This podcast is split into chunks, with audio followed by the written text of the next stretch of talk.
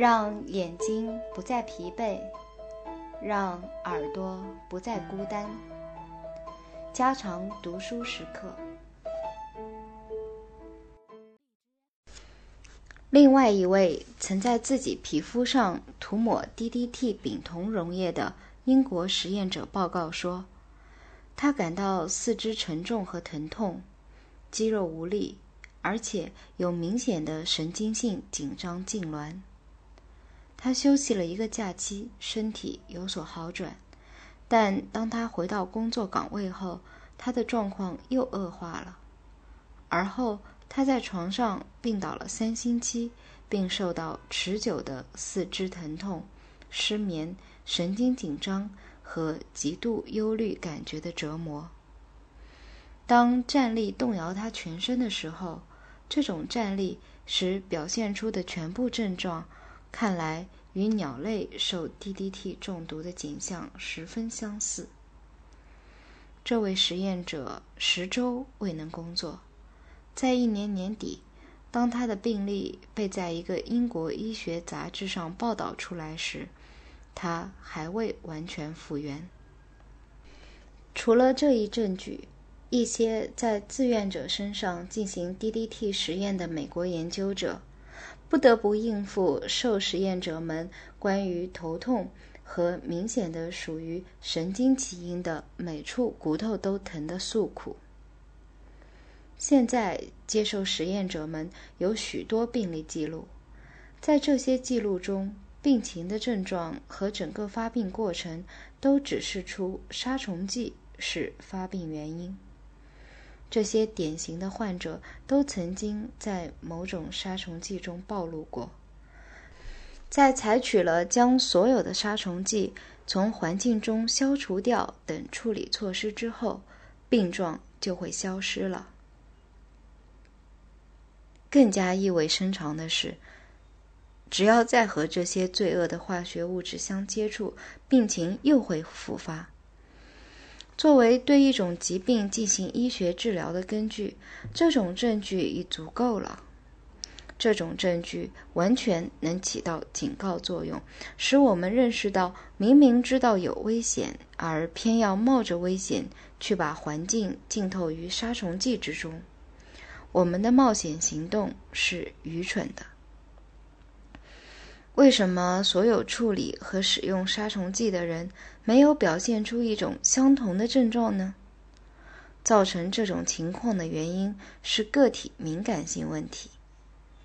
有一些证据表明，妇女比男人更敏感，年轻人比成年人更敏感。那些经常在室内坐着不动的人，比那些做着露天劳动或艰难生活的人更为敏感。除这些差别之外，还有一些客观存在的差别，尽管它们是没有规律的。是什么原因使得一个人对于灰尘或花粉呈变态反应，或者对某一种毒物敏感，或者对某一种传染病容易感染？其答案是一个医学上至今还没有解决的奥秘。然而，这一问题客观存在着。并影响着大量的人群。一个医生估计，他们病人中的三分之一或更多的人表现出一些过敏症状，并且这种人的数量还正在增长着。不幸的是，过敏性在人体中可以突然的、急促的使抗过敏性发展起来。事实上，一些医学人员相信。继续的暴露于化学药物中，可以产生的正是这样的敏感性。如果这是真实的，那么它就可以解释为什么在遭受职业性持续暴露的人身上进行的一些研究几乎没有发现什么中毒的迹象。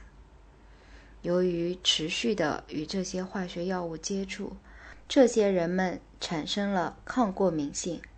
这正如一个变态反应学者通过给病人反复的用小剂量注射致命药物，而使他的病人产生抗过敏性一样。人与在严格控制下生长的实验动物不一样，人从来不会一直只暴露在一种化学药物之中。这个现实情况使研究杀虫剂制毒的全部问题变得极为麻烦，难以解决。在几种主要的杀虫剂之间，在杀虫剂和其他化学物质之间，存在着能够产生重大影响的相互作用。另外，当杀虫剂进入土壤、水或人体血液之后，这些化学物质不会保持孤立状态，它们在那儿发生了神秘的、不可见的变化。借助于这些变化，一种杀虫剂可以改变另一种杀虫剂的危害能力。甚至在两种主要的杀虫剂之间也存在着相互作用，而通常人们认为它们都是在完全独立的起作用的。如果人体事先曾暴露于伤害肝脏的氯化烃的话，对神经保护酶胆碱之酶起作用的有机磷类毒物的能力可能变得更强大。这是因为当肝功能被破坏以后，胆碱之酶的水平降低到正常值以下，那时这一外加的受抑制的有机磷作用将可能强大到足以促使严重症状出现。而且，如我们所知，成对的有机磷彼此间的相互作用，甚至可以使它们的毒性增长百倍。或者，有机磷可以与各种医药。人工合成物质、食物添加剂相互作用，对当前提供给我们世界的无穷无尽的人造物质，谁还能再说什么呢？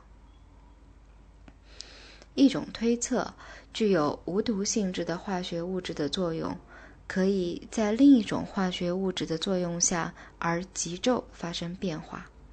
一个最好的例子是 DDT 的一个。被称为甲基氯氧化物的近亲，实际上，甲基氯氧化物并不像人们通常所说的那样没有毒性。最近对实验动物的研究证明，它对子宫有直接作用，并对一些很有用的粘液性激素有阻碍作用。这再一次提醒我们，这些化学物质具有极大的生物学影响。其他研究工作表明，甲基氯氧化物对肾脏有制毒能力。由于当单独摄入甲基氯氧化物时，它不会大量蓄积于体内，所以我们说甲基氯氧化物是一种安全的化学物质。不过这样说未必符合实际。如果肝脏已被其他原因损害，甲基氯氧化物就会蓄积在人体内，高达其正常含量的一百倍。那时，它将与 DDT 的作用一样，对神经系统具有长期持续的影响。然而，引起这一肝脏损害的后果可能很轻微，因此很容易被人忽视。它也可以是一个平常情况的结果。使用另一种杀虫剂。使用一种含四氯化碳的洗涤液，或服用一种被称之为镇静药的东西。这些东西大部分，不是全部，是氯化烃类，并且具有损伤肝脏的功能。对神经系统损害并不只局限于急性中毒作用，它也可以受到暴露后的后遗影响。与甲基氯氧化物和其他化学物质有关的对大脑和神经的长期后遗损害已经有过报道。敌视剂除了它的急性作用结果外，还有长期的后遗影响，诸如健忘、失眠、做噩梦，直至癫狂。根据医学发现，六氯联苯大量的积蓄在。大脑和重要的肝组织中，而且可以诱发对神经系统的神秘的长期后遗作用。甚而，六氯苯这种化学物质大量的被用于气化器，这种设备能源源不断地将挥发性杀虫剂的蒸汽侵入家舍办公室和饭店。通常认为，只具有急性的较激烈表现的有机磷，也具有对神经组织产生后遗性物理损害的能力，而且与近代发现相符，它可以引起神经错乱。各种各样后遗的麻痹症，随着这种或那种杀虫剂的使用而出现了。约在本世纪三十年代的禁酒时代里，在美国发生的一件奇事，已经预兆着将要发生的事情。这件奇事的发生，不是由于杀虫剂，而是由于一种在化学上属于与有机磷杀虫剂同类的物质。在那期间，一些医用物质被当作酒的代用品，以避开禁酒法律。这些物质之一是牙买加姜。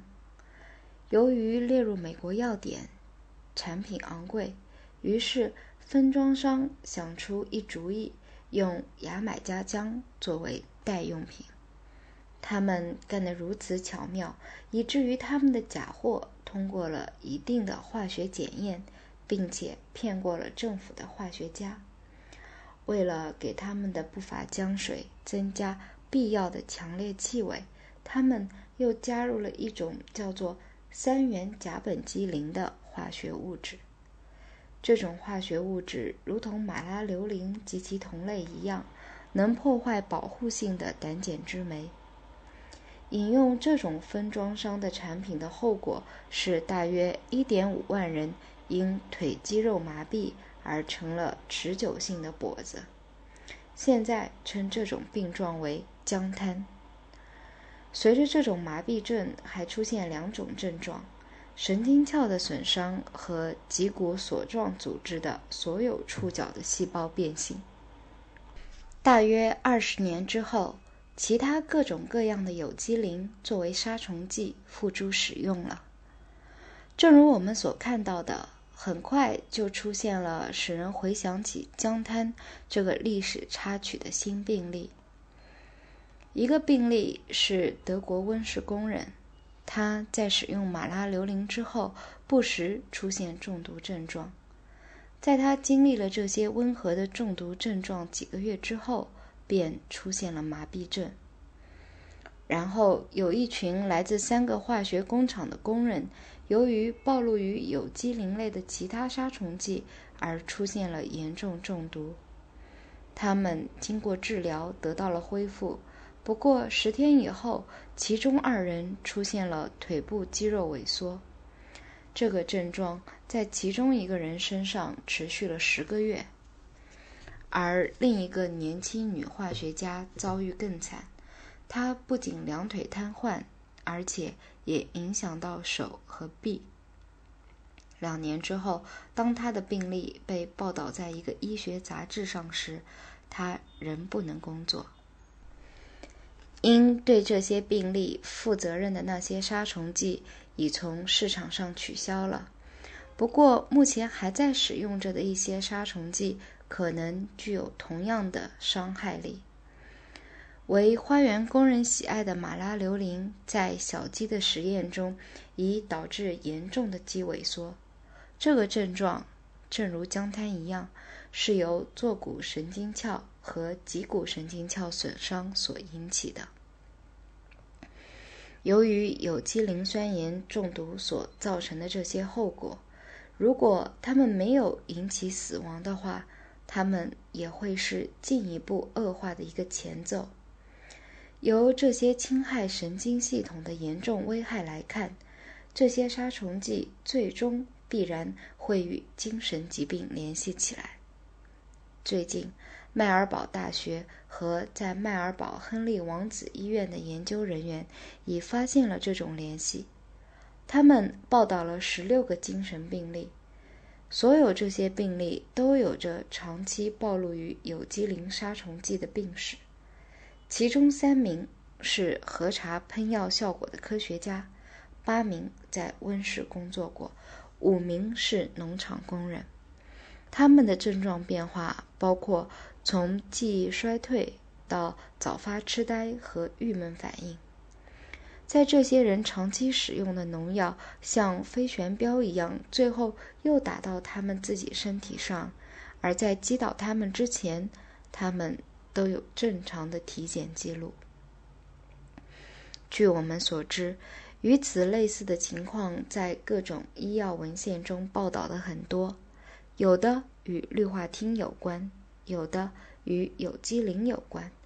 错乱、幻觉。健忘、狂躁，这就是为了暂时的消灭一些昆虫所付出的沉重代价。只要我们坚持使用那些直接摧残我们神经系统的化学药物，我们就将继续被迫付出这一代价。家常读书制作，感谢您的收听。